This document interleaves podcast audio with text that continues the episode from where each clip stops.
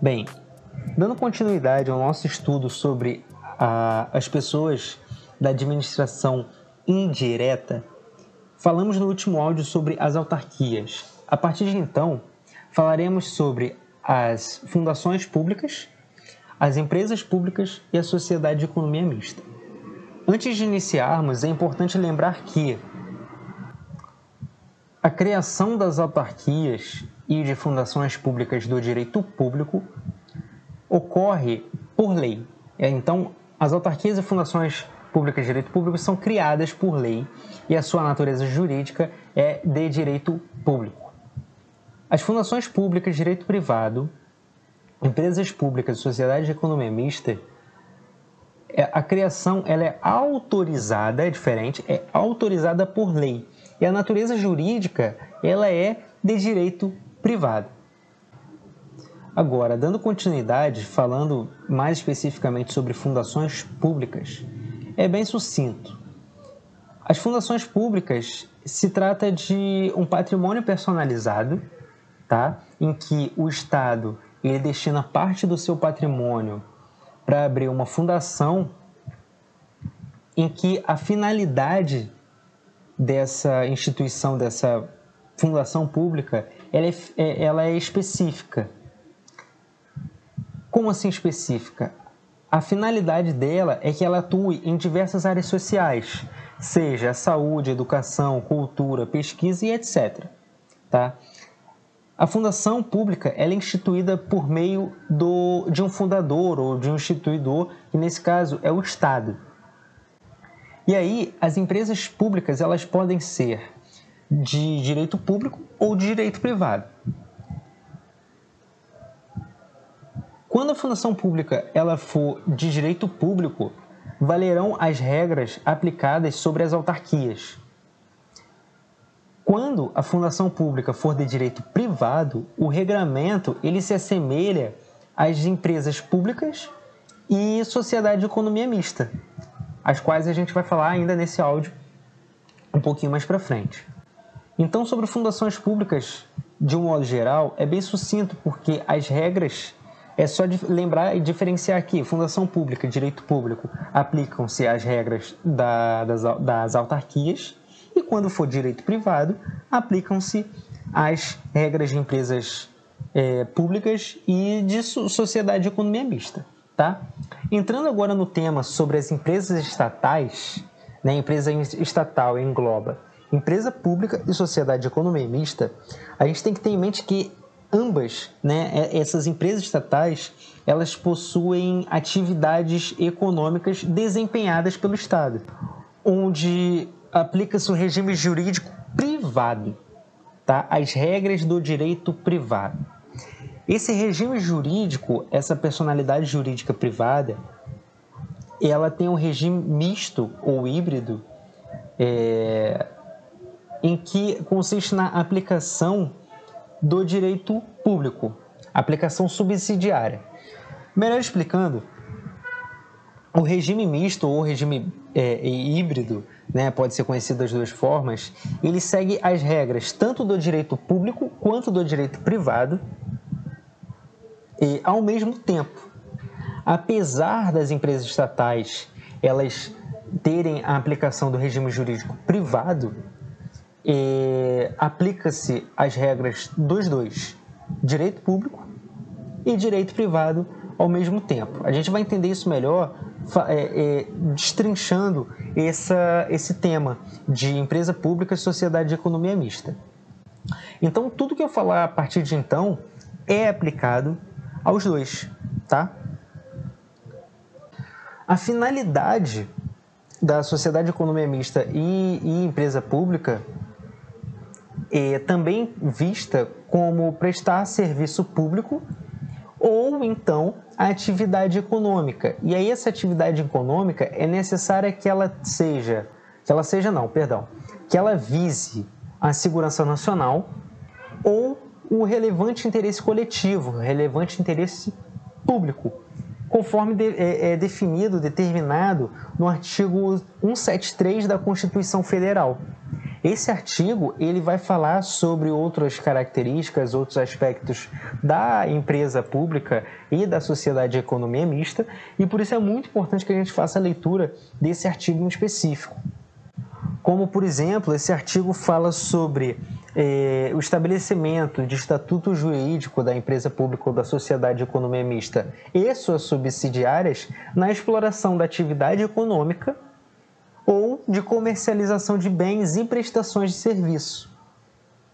E aí fala também sobre as características, características que eu irei falar a seguir. A primeira característica é sobre a submissão ao regime geral da previdência social. Então, as empresas estatais elas não possuem um regime próprio a ser seguido. Tá? Não existe, por exemplo, a aposentadoria compulsória, né? A isso se dá o nome da submissão ao regime geral da Previdência Social, ou melhor, ao RGPS. Passo seguinte, os empregados públicos eles são regidos pela CLT. Então vamos com calma. Uh, a admissão pra, de empregados para empresa pública e sociedade de economia mista, ela somente ocorre por meio de concurso público. Tá? Então é necessário que o indivíduo ele, ele preste concurso público e passe para que ele seja admitido. Contudo, eles serão regidos pela CLT, exceto os dirigentes, aquelas pessoas que exercem mandatos. Tá bem? E aí, linkando, puxando, puxando um ponto muito importante também, é que apesar dessa admissão desses empregados ocorrer por concurso público, não há aquela estabilidade preconizada no artigo 41 da Constituição Federal.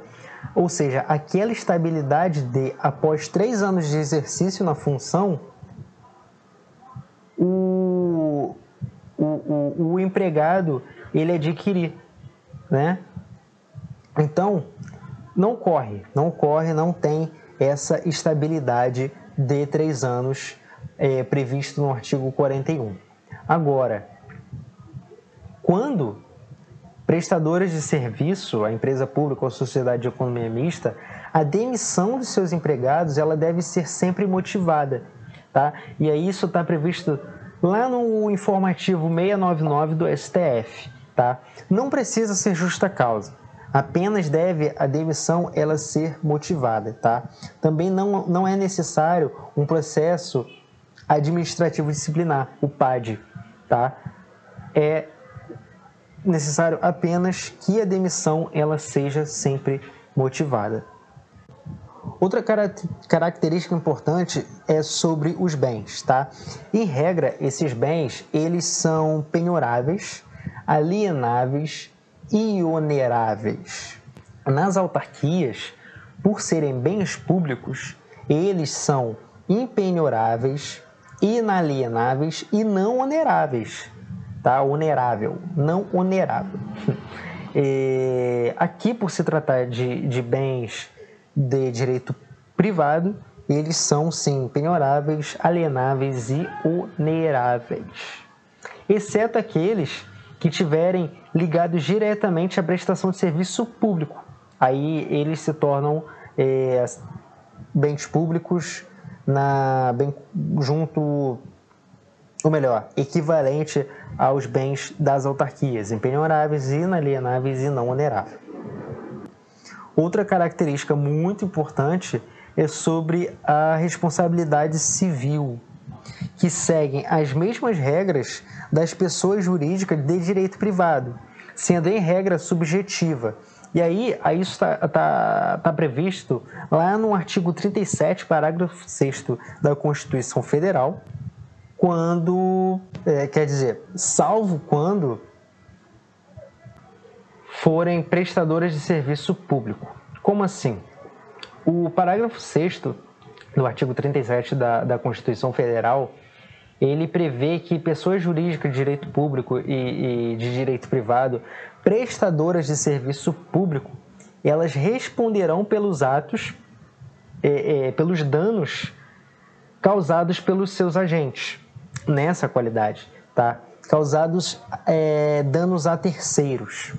E aí é assegurado também o direito de regresso contra o, o, o responsável no caso de dolo ou no caso de culpa, tá? Então essa responsabilidade civil ela é, advém aos as pessoas jurídicas da PJ Direito Público e a Direito Privado Prestadora de Serviço Público. Outro passo muito importante também é a característica prevista no artigo 37, inciso 16 da Constituição Federal, onde está previsto a vedação da, a, a, da acumulação remunerada de cargos públicos. Né? Então, é a proibição de acumular cargos, empregos e funções, exceto, vamos lá, exceto quando houver compatibilidade de horários é, observadas as alíneas A, B e C, né? Ou seja, quando for é, é, cargo de professor ou cargo de professor com, é, com, com outro técnico ou científico, ou então a de dois cargos ou empregos privativos de profissional da saúde com prof, é, é, profissões regulamentadas. Então é importante que a gente também é, tenha, tenha visão para essa proibição de acumular cargos, empregos e funções previsto no artigo 37, inciso é, 16 da Constituição Federal. E aí, por fim, a fiscalização e controle dos atos das empresas públicas e sociedade de economia mista se dá pelo Congresso Nacional e pelo Tribunal de Contas, tá? o CN e o TC. E aí a gente passa para três características específicas eh, muito, muito importantes. Tá? A primeira delas é a imunidade recíproca, a qual a gente já viu uh, em autarquias, tá? E aí aqui também se aplica. Então, não é recolhido, por exemplo, o IPTU enquanto a, a, empresa estatal, seja ela empresa pública ou atividade econômica, ou, ou sociedade econômica de economia, sociedade de economia mista, perdão, enquanto ela for prestadora de serviço, tá? Se, por exemplo, uma empresa pública ela, ela exercer uma atividade econômica, né, e aí não é mais é, prestação de serviço público. E, por exemplo, o IPTU que a gente usou aí, ele deverá sim ser recolhido. Então, em outras palavras, a empresa estatal que exercer a atividade, a, a prestação de serviço público, ela tem a imunidade recíproca. Agora, a partir do momento que ela passa a exercer atividade econômica, aí sim ela perde essa imunidade recíproca, tá? É aplicável também o regime de precatórios à empresa de sociedade de economia mista, é, prestadora de serviço público, tá? É, é, é, é, a sociedade de economia mista prestadora de serviço público próprio do Estado e de natureza não concorrencial, tá? É uma situação atípica, uma situação especial, mas que é muito muito importante. É, o regime jurídico, como a gente já falou no início do áudio, ele é predominantemente privado, tá? E aí é necessário que a gente olhe o artigo 173, é, aquele já, já, já dito no início do áudio, a lei 13.303 de 2016, que é o Estatuto Jurídico da Empresa Pública, da Sociedade de Economia Mista e, e sua, suas subsidiárias no âmbito dos entes federativos. E, e, principalmente, são, são os dois principais a serem vistos na, nesse, sobre esse tema, sobre esse assunto. E aí, agora a gente precisa estudar empresa pública e sociedade de economia mista de formas separadas. Por quê? Porque aqui a gente vai falar sobre a forma de organização, a composição do capital e o foro processual de cada uma delas. Então, iniciando pelas empresas públicas, e a gente vai trabalhar ambas em paralelo, fazendo comparações. Empresas públicas está previsto no artigo 3 da Lei 13.303 de 2016, tá? onde é, como já falado, é uma entidade de direito privado, uma PJ de direito privado, é, com criação autorizada por lei e o seu patrimônio ele é próprio, tá? O capital social da empresa pública ele é integralmente, ele é todo 100% público. O que eu quero dizer é, o capital social da empresa pública, ele é 100% da União, ou 100% do Estado, ou 100% do Distrito Federal, ou 100% do município, tá? Ele, é, a, ele sendo 100% de cada um dos entes federativos, de cada uma das pessoas da administração pública é, direta, ele tem a característica unipessoal, né, que ele é 100% só do, da União ou 100% só do Estado, enfim. E, o parágrafo único do artigo 3 ele permite que cada ente tenha uma, uma porcentagem de propriedade do capital, mas de qualquer forma é necessário que esse capital ele seja 100% público. Tá? Em outras palavras, o que eu quero dizer é a característica pluripessoal. A gente falou que a unipessoal ele é 100% da União, ou 100% do Distrito Federal, ou 100% do município. E na pluripessoal ele pode ser, por exemplo, União mais Estado. Então a empresa pública ela pode ser a, a, a formação ali da União junto do Estado. Mas é necessário que seja, uh, por exemplo, 60% dessa empresa pública seja da União e, e 40% seja do Estado. De qualquer forma, aqui a gente tem 100% do seu capital integralmente detido, é integralmente público, tá? Ele não tem participação de empresa é, privada. É, outro exemplo também que a gente pode dar é, por exemplo, DataPrev. DataPrev, ele é um, a, a, a junção ali, a união de forças, digamos, da União e do INSS. Ambos são do poder público. O capital social, ele é totalmente, ele é 100% público. Beleza? Agora, também pode ser formado por, por exemplo, eh, a União se juntando com a Caixa Econômica Federal, que é uma empresa pública, junto com o Banco do Brasil, que é uma sociedade de economia mista. Aqui a gente vai ter a formação de uma empresa pública, tá? Só que a maior parte dessa dessa junção dessa empresa pública vai ser da União, tá? Agora, no que tange a sociedade de economia mista, ele, a composição do capital é público e privado. Como assim? Vamos lá. A sociedade de economia mista, ela está prevista lá no artigo 4 tá? Empresa pública é artigo 3 sociedade de economia mista artigo 4 da Lei 13.303 de 2016. Tá? O, o, a sociedade de economia mista ela é da, de direito privado, né?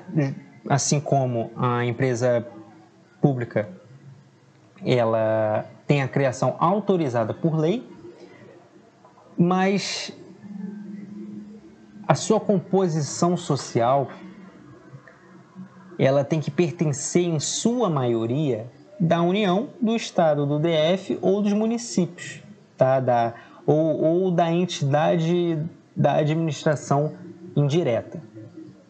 Por quê?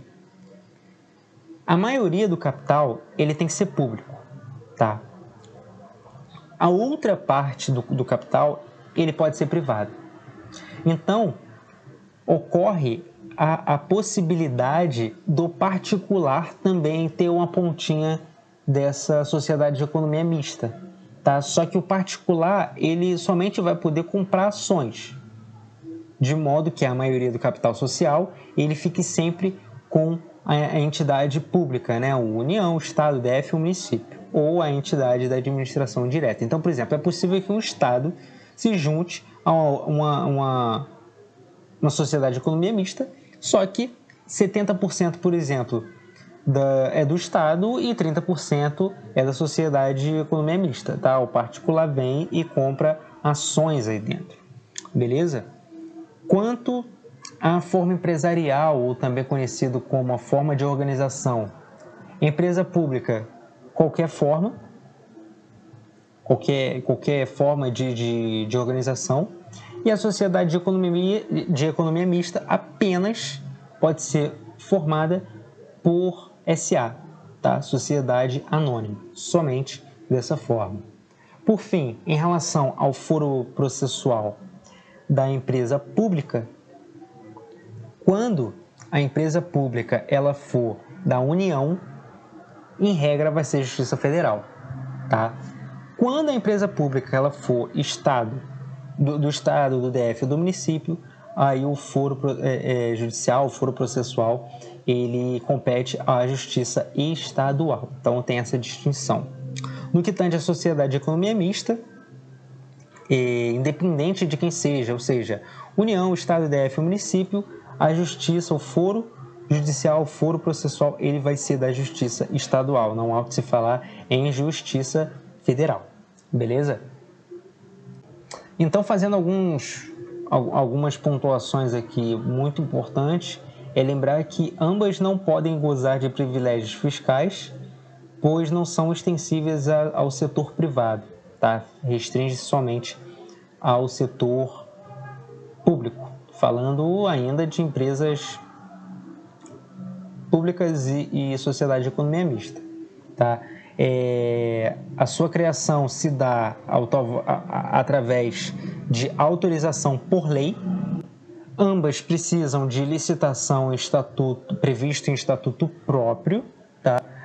É, capital social, sociedade, é, é, sociedade de economia mista, ele, em sua maioria, tem que ser público, podendo outra parte ser privado. Nas empresas públicas, é 100% público, o seu capital social, tá? E aí a gente já está fazendo aí um, um, um, breve resumo sobre tudo que a gente viu aqui, de trás para frente. Ambos têm características praticamente as mesmas, né? E nós destacamos aí as, é, as suas possíveis características individuais e seguem o regime do direito podem seguir, né? Na verdade, seguem o regime do, do direito privado, né? É o, o, regime misto ou híbrido, em que segue a, as regras do direito privado e do direito público ao mesmo tempo, mas a sua personalidade jurídica ela é de direito privado. Tá? É, o Estado, sintetizando, o Estado ele atua como empresário tá? e não como pessoa. Então, o Estado ele é o empresário da sociedade de economia mista e da empresa pública.